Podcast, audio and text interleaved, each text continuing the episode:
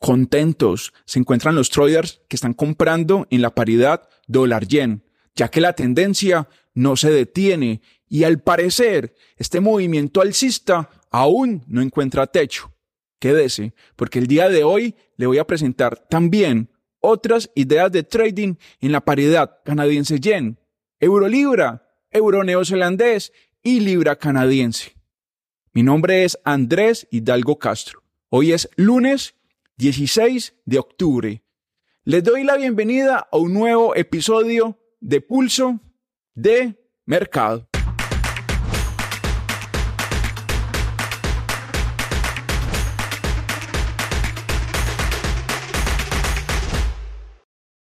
Y también les recuerdo de paso que los resultados pasados nunca garantizan resultados a futuro. Recuerde que todo lo que voy a mencionar aquí es mi opinión y este material es meramente educativo. Los traders compradores han encontrado un gran reto en la paridad euro-libra, ya que la semana pasada experimentó un leve retroceso, pero desde la parte técnica, este movimiento bajista no es el inicio de una tendencia de, de esa índole que se pueda extender durante varias semanas. Pero bueno, vamos a la gráfica. Vamos a analizar a profundidad esta interesante paridad. ¿Cuál es la proyección que tengo? ¿Cuál es ese nivel neurálgico? ¿Hacia dónde se puede dirigir el euro libra? ¿Va a volver a subir? Estas respuestas las vamos a buscar a continuación. Voy a ubicar un stop loss en torno al 0,8570. Ahí quedaría mi stop loss. Y la franja desde, la cual voy a, ejecutar una operación compradora va a estar entre el 0,8650 0,8710. Esa es la franja desde la cual e, ejecutaré una operación compradora. El riesgo-beneficio es sano, es decir, el stop loss es inferior al take profit. El take profit lo voy a situar exactamente en el 0,8800. Si nos detenemos a ver qué es lo que sucede en este último nivel que he mencionado, vemos que tenemos una antigua resistencia. Pero bajemos un poco más. Vamos a una gráfica de cuatro horas. En el 0,8750. 0,8750. Ahí vamos a encontrar también otra resistencia. Ahora ubiquémonos en gráficos Puede, ser en gráficos de 2, 3 o 4 horas para observar el promedio móvil de 200, también el promedio móvil de 28 y una excelente estructura, un fractal que ha salido en... Se puede ver, como ya les dije, en los marcos de tiempo ya mencionados. El fractal es el siguiente. Si nosotros ubicamos una línea horizontal justo en el 0,8600 bueno, vamos, vamos por pasos. 0,8600, ahí tendríamos un nivel psicológico. porque Estamos hablando de un número, de un número que termina en doble cero o triple cero. Así que ubiquemos un nivel en el 0,8640. Ahí vamos a encontrar un soporte. ¿Me siguen? Noten que ese soporte, el precio lo quebró desde arriba hacia abajo, encontró liquidez y rebotó al alza. Aparte de eso, si vamos a gráficos de tres horas, o aún más claro, en gráficos de una hora, vamos a notar que el precio empezó a usar el promedio móvil de 28 como resistencia. Y tenemos otro dato técnico muy relevante. En gráficos de tres, de tres horas, notamos cómo el precio perforó de arriba hacia abajo el promedio móvil de 200 y reaccionó al alza. Hubo reacciones múltiples. Por un lado, perforamos el soporte ya mencionado, el del 0,8640, 0,8630 para redondear. Ahí reaccionó el precio al alza. Perforamos también a la baja el promedio móvil de 200 y los compradores volvieron a, insistir al alza. Se, se motivaron para comprar. Y bueno, y también si notamos algo, el Eurolibra ha estado intentando crear una tendencia alcista. Sin embargo, la semana pasada experimentó un retroceso. No obstante, este retroceso, eh, desde la parte técnica, no, no, nada indica de que va a continuar el movimiento bajista. Por lo contrario, aquí está la gran oportunidad para ir al alza. Recuerda que esta no es una recomendación, tampoco es una señal de compra ni de venta. Estoy compartiendo con ustedes mi opinión. Voy a, voy a ejecutar una operación compradora en el euro libra, mirando hacia el 0,8800 con un stop loss en el área ya mencionada. Dólar yen efectivamente se dirigió hacia donde lo proyecté en el reporte pasado. Pero, ¿qué va a suceder esta semana? Resulta que los 149,50 sigue siendo ese precio neurálgico desde el cual podemos crear estrategias efectivas, eficientes. A continuación, analicemos el dólar yen. En el dólar yen tenemos un nivel clave, como lo llamo yo, un precio neurálgico. Se trata de los 149,30. Notamos que ahí tenemos una especie de imbalance alrededor de esa zona. También vemos cómo el precio al, al llenar ese imbalance reaccionó al alza no caigamos en la trampa de que como el dólar yen tiene esta inclinación alcista, ya se va a detener el movimiento. No. El año pasado y también este año, el dólar yen nos enseñó de que el máximo puede que no sea el máximo. Puede que tras ese máximo se cree otro nuevo máximo. Entonces, no le pongamos techo al dólar yen, sería mi opinión. Por otro lado, voy a estar eh, vigilando los 149,30 porque si el precio vuelve a cotizar por debajo de ese nivel, ejecutaré una operación compradora con profit en los 151,50 y para, a ver, 151,50 para ser conservador. Pero también tenemos otro objetivo que sería los 150, 152,00. ¿Por qué estos son objetivos? Lo mismo de siempre, si vamos un poco a pasado, eh, vamos a notar que justo en esos niveles tuvimos unas resistencias, tuvimos un área de liquidación. Ahí los traders empezaron a vender hace, hace, hace unos meses. Esa es un área de liquidación. Recuerda que resultados pasados no garantizan resultados a futuro.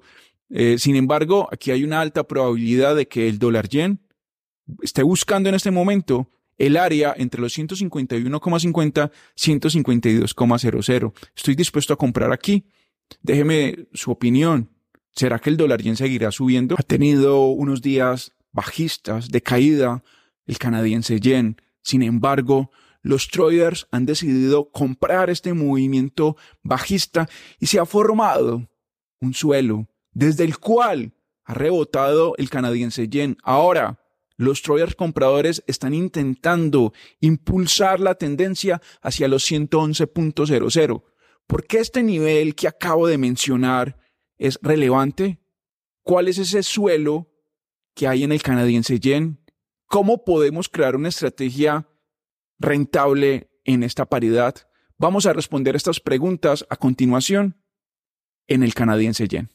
En el canadiense yen tengo dos cosas claras. La primera, la caída que vimos en el canadiense yen la semana pasada no es el inicio de una tendencia bajista. Es muy difícil que continúe cayendo por esta estructura que hizo en gráficos de cuatro horas, es decir, cayó, eh, rebotó con fuerza y se situó por encima de los 109,00. Segundo dato revelante en el canadiense yen, el promedio móvil de 28 en gráficos de 3 horas y de 4 horas lo está usando como soporte. Y cuando esto ocurre, después de una caída como la que tuvimos la semana pasada, significa que los traders están comprando. No obstante, podría existir una barrida de stop loss. Eso significa de que la paridad puede buscar liquidez, caer hacia los 109,00. No participaría yo en ese movimiento bajista, no, sino que esto es un, un escenario hipotético. Podría caer el canadiense yen hacia los 109,00 para luego rebotar subir. Bien. El, alza en el canadiense yen se podría originar sin buscar nuevamente los 109,00 o tenemos el otro escenario que es buscando los 109,00. Mi proyección en el canadiense yen es la siguiente. Esta paridad se prepara para buscar el área entre los 110.00 y 111.00 naturalmente al alza. Aquí estoy dispuesto a comprar en el canadiense yen y si cae a los 109,00, vuelvo a comprar. Esta es mi opinión y mi reporte técnico en la paridad canadiense yen. después de caer durante varias semanas, la paridad euro-neozelandés está dando una interesante oportunidad para seguir ese movimiento bajista. A continuación les voy a mostrar cuál es ese nivel neurálgico desde el cual podemos, bueno, o personalmente me voy a posicionar a la baja, cuál es el riesgo-beneficio que voy a utilizar y también cuál puede ser ese indicador técnico que nos va a servir de referencia en esta paridad para operar a lo largo de la presente semana. Mi narrativa en el euro neozelandés es muy sencilla. Cada que la paridad cotice a lo largo de la presente semana por encima de los del 1,7820, estoy dispuesto a vender. Marco de tiempo clave, cuatro horas. Cada que una vela alcista cierre por encima del 1,7820, voy a ir a la baja, como ya les estaba mencionando. En gráficos de 3 y de 4 horas, notamos como el promedio móvil de 200 ha funcionado como pivot. Los alcistas intentaron llevar la tendencia más allá, pero el promedio móvil de 200 les dijo un momento, aún no estamos para subir, y rebotó. Al tocar el promedio móvil de 200, el precio cayó nuevamente. Esta paridad, el euro neozelandés, hace varias semanas se encuentra sumergida en una tendencia bajista y por ahora no hay eh, ningún gesto técnico que me indique de que por lo menos para esta semana el euro neozelandés vaya a tener un movimiento alcista serio. Por lo contrario, todo intento a lo largo de la presente semana por parte del euro neozelandés de cotizar más allá del 1,7820 va a ser en vano, es decir, el precio va a volver a caer. Mi objetivo en el euro neozelandés es el área entre los entre el 1,7600 1,7650. Ese sería eh, mi, mi objetivo en esta paridad. Dígame qué opinan el euro neozelandés. ¿Efectivamente vamos a caer? ¿Será que cada que la paridad perfore al alza el nivel ya mencionado eh, se va a dirigir a buscar el 1,75 o 1,7600? Estaré leyendo sus opiniones. Por ahora mi narrativa es la siguiente. Euro neozelandés a lo largo de la presente semana va a intentar caer, buscar eh, niveles cercanos al mínimo eh, mensual y por otro lado ir al alza va a ser difícil porque todo movimiento alcista se va a apagar eh, relativamente rápido en el euro neozelandés para luego darle paso a un retroceso. Esta oportunidad en el 1,6500 para ser más preciso, está muy clara. Sí, la libra canadiense ha caído en las últimas semanas. Sin embargo, ya vemos patrones de agotamiento. Probablemente a lo largo de la presente semana o la otra semana, la libra canadiense se va a dirigir al alza. No obstante, como ya les dije, hay que ser pacientes, esperar que llegue al 1,6500 para a partir de, de ese precio, ejecutar estrategias que nos ayuden a aprovechar el siguiente movimiento alcista en la libra canadiense. Les aclaro, no va a ser un movimiento alcista muy prolongado. Por ahora no tenemos herramientas técnicas o, datos técnicos que nos digan eh, que va a ser prolongado. No obstante, hay, hay algo muy claro. La libra canadiense va a subir, pero Primero hay que vigilar el 1,6500. A continuación analicemos esta paridad. En la libra canadiense el análisis va a ser muy breve. ¿Por qué? Porque aquí anticipo que muy probablemente la libra canadiense va a buscar para va a subir, perdón, y va a buscar el 1,6900. Niveles claves desde los cuales personalmente voy a comprar esta paridad. 1,6450, 1,6500. Si la libra canadiense ingresa a, esa franja ya mencionada, probablemente va a reaccionar a la alza y a partir de ahí se va a empezar a crear un movimiento con orientación alcista hacia el 1,6900. Si sacamos números rápidos, entre el 1,6450 y el 1,6900, hay alrededor de 400 pips, más o menos. Sí, más o menos unos 450 pips. Incluso si tomamos el precio un poco más abajo, en torno al 1,6400, eh, podríamos ganar una cifra cercana a 500 pips. Pero esperar más allá del 1,6400, que caiga más abajo, eh, nos va, digamos, a...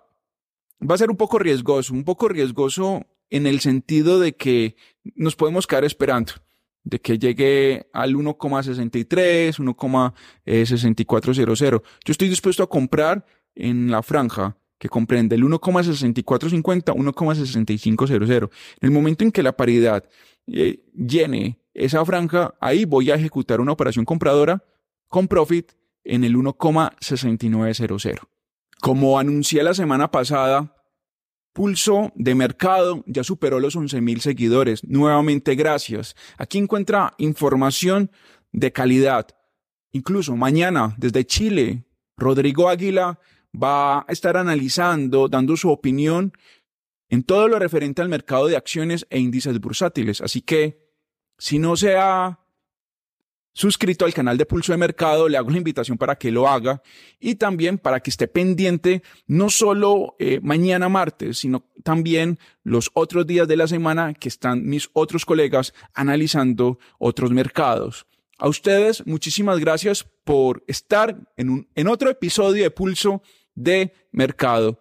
Recuerda suscribirse, como ya les dije, al canal y también activar la campana de notificaciones. Nos vemos el próximo lunes con más reportes técnicos del mercado Forex. Soy Andrés Hidalgo Castro.